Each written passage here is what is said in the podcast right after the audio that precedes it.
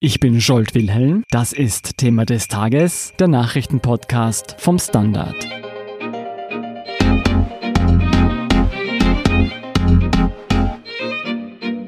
Heinz-Christian Strache ist raus und weg.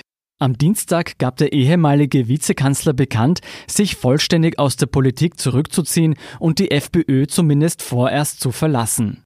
Jene Partei, die er 14 Jahre lang bis zum Ibiza-Skandal im Mai 2019 angeführt hatte. Was Strache letztendlich seine politische Karriere gekostet hat und warum die FPÖ nach der herben Wahlniederlage jetzt noch weiter nach rechts rücken dürfte, erklärt Standard-Kolumnist Hans Rauscher. Hallo Hans. Hallo. Hans Strache ist raus aus der Politik.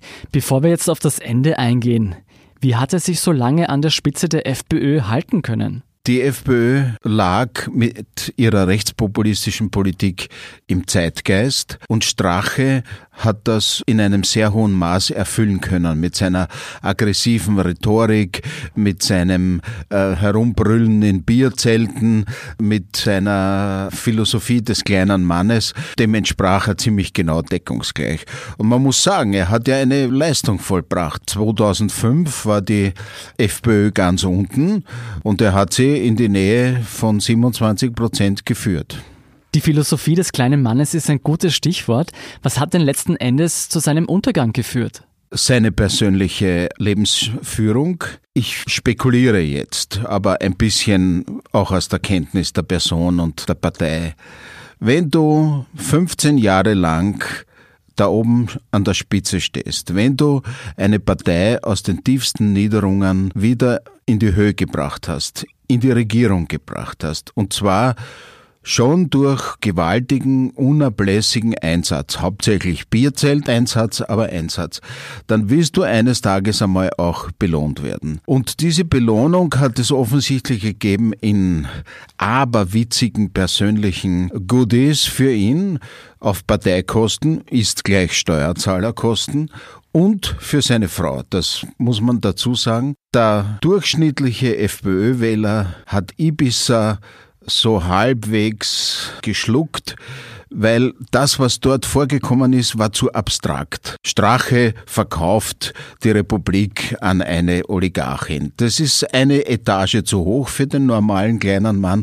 Außerdem hat Strache recht erfolgreich sagen können, ja, das ist ja, wir sind da hereingelegt worden durch dunkle Kräfte und ich habe K.O.-Tropfen bekommen, ja. Aber natürlich hat das verunsichert und wirklich sozusagen der Handkantenschlag in den Nacken war sein Spesenkonto 10.000 plus, was muss man sich mal vorstellen, Mietenzuschuss von 2.500 Euro. Das ist das Einkommen eines durchschnittlichen FPÖ-Wählers noch dazu für die Gattin etliche Goodies, wobei Vertrauenspersonen aus meinem höchstpersönlichen Bereich sagen, ihre Handtaschen haben zum Teil Tausende von Euros gekostet.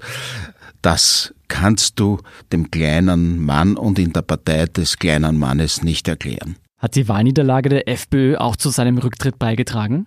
Die Wahlniederlage war zu einem hohen Anteil auf Strache und Enthüllungen über Strache zurückzuführen. Also die letzte Woche hat dann wirklich ordentlich eingeschlagen. Aber natürlich war er insgesamt unhaltbar. Strache hat bei seiner Rücktrittsrede ausdrücklich von politischen und demokratiefeindlichen Angriffen auf seine Person gesprochen. Nach all dem, was gegen ihn vorliegt, wie ist diese Verteidigung zu interpretieren? Naja, das ist reine Verzweiflung. Natürlich hat man ihm in Ibiza eine Falle gestellt. Aber er war in Ibiza und der falschen Oligarchin, der wollte die halbe Republik verkaufen. Und er hat diese enormen Spesen. Also wenn man das alles zusammenrechnet, ein Familieneinkommen von 40 bis 50.000, das ist nicht erklärbar. Jetzt abseits der scharfen Rhetorik, wie hat denn Strache bei seiner Abschiedserklärung auf dich gewirkt? Eigentlich fast erleichtert. Politikerjob ist immens hart. Also wenn du das ernst nimmst, hast du sehr wenig Privatleben, hast du Leerlauf bei vollem Terminkalender und du bist, wenn du nicht dich anderweitig entschädigen lässt, nicht so großartig bezahlt. Und es ist eben verdammt mühsam, da ständig auf 150 Prozent zu rotieren. Aber natürlich, der Sturz in die Depression kommt noch. Vorwürfe gegen die FPÖ oder seine Ex-Parteikollegen gab es ja nicht. Hat dich das überrascht? Nein, er muss sich den Rücken frei halten. Die FPÖ ist ja keine solidarische Partei, es ist noch weniger solidarisch als alle anderen Parteien. Er hat schon im Vorfeld, also in den letzten Tagen, genug provoziert und ich glaube, man hat ihm zu verstehen gegeben, jetzt ist aber Schluss. Wir haben es jetzt öfter gehört, Strache lebte auf wirklich großem Fuß. Was denkst du denn, wie es jetzt für Strache weitergeht? Ich nehme an, dass er dieses Angebot, das er ja schon einmal angenommen hatte von diesem Immobilienentwickler, der da in Baden, glaube ich, zu Hause ist, dass er das jetzt wieder annehmen wird. Oder sowas in der Preislage. Unterdessen zieht die FPÖ die Konsequenzen aus der Wahlniederlage. Minus 10 Prozent waren es bis zum Schluss. Wie wird die Lücke, die Strache hinterlässt, geschlossen werden?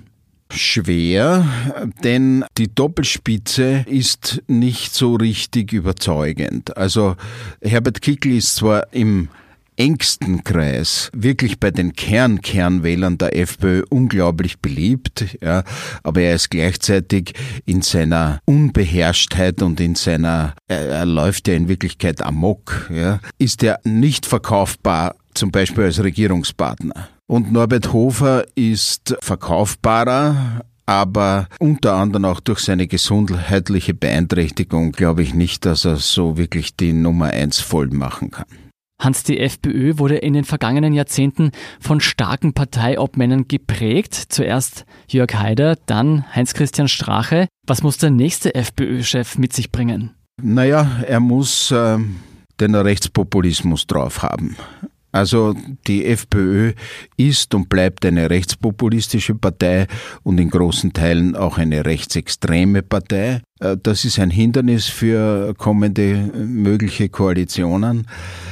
Die FPÖ braucht einen populären Rechtspopulisten. Hast du jemanden im Auge? Äh, Im Moment sehe ich niemand.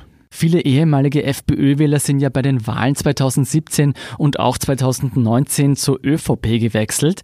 Woran liegt das? Daran, dass die ÖVP also und das Kurz einen großen Teil ihrer Programmatik, also vor allem in der sogenannten Migrations- oder Ausländerfrage, übernommen hat. Das ist ganz eindeutig. Also Kurz unterscheidet da nicht sehr viel von der FPÖ, er sagt es nur netter. Und natürlich wandert ein Teil der Protestwähler, die nicht so wirkliche blaue bis ins Mark sind, ja, zu einer ebenfalls rechten türkisen Partei, wo sie sagen, na da ist es ein bisschen äh, honoriger und gemäßigter. Wenn die ÖVP jetzt selbst schon weit rechts der Mitte auf Stimmenfang geht, was bedeutet das für die Zukunft der FPÖ? Naja, sie muss dazuschauen, nicht? Wobei die ÖVP wird sicherlich jetzt an der Regierung einiges auf wirtschaftspolitischen und vor allem sozialpolitischen Feld durchsetzen müssen und wollen, was dem sogenannten kleinen Mann nicht behagen wird. Das wird nicht nur die Migranten treffen. Vorläufig trifft es einmal die Migranten, aber da wird noch was passieren und dann werden viele Leute mit geringerem Einkommen sagen, hallo, Du hast in einem Kommentar geschrieben, dass die FPÖ jetzt noch radikaler werden könnte. Warum glaubst du denn das?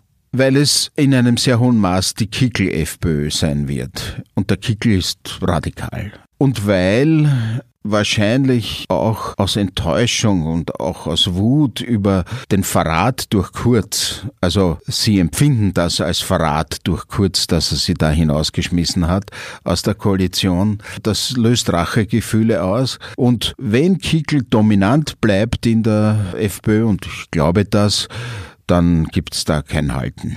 Wenn sie noch radikaler werden, denkst du, dass die FPÖ es in absehbarer Zeit wieder in eine Regierung schaffen könnte? Wenn sie sich weiter radikalisieren, nein. Wenn im Laufe der Zeit, ja, also es könnte sein, dass Kurz mit den Grünen nicht zu Rande kommt, keine Koalition bilden kann, dass er mit den Sozialdemokraten auch keine zusammenbringt, dann wird er sich wahrscheinlich die FPÖ schöner reden, beziehungsweise wird die FPÖ dann versuchen, sich als gemäßigter darzustellen, damit sie wieder in die Regierung kommen. Das ist eine mögliche Chance in ein paar Monaten. Aber insgesamt, glaube ich, muss man Leuten wie dem Wilinski glauben, wenn er sagt, dieses Wahlergebnis ist kein Auftrag, in eine Regierung zu gehen. Es wäre jedenfalls nicht das erste Mal, dass sich jemand die FPÖ schönredet. Vielen Dank, Hans Rauscher, für deine Analyse. Danke sehr. Wir sind gleich zurück.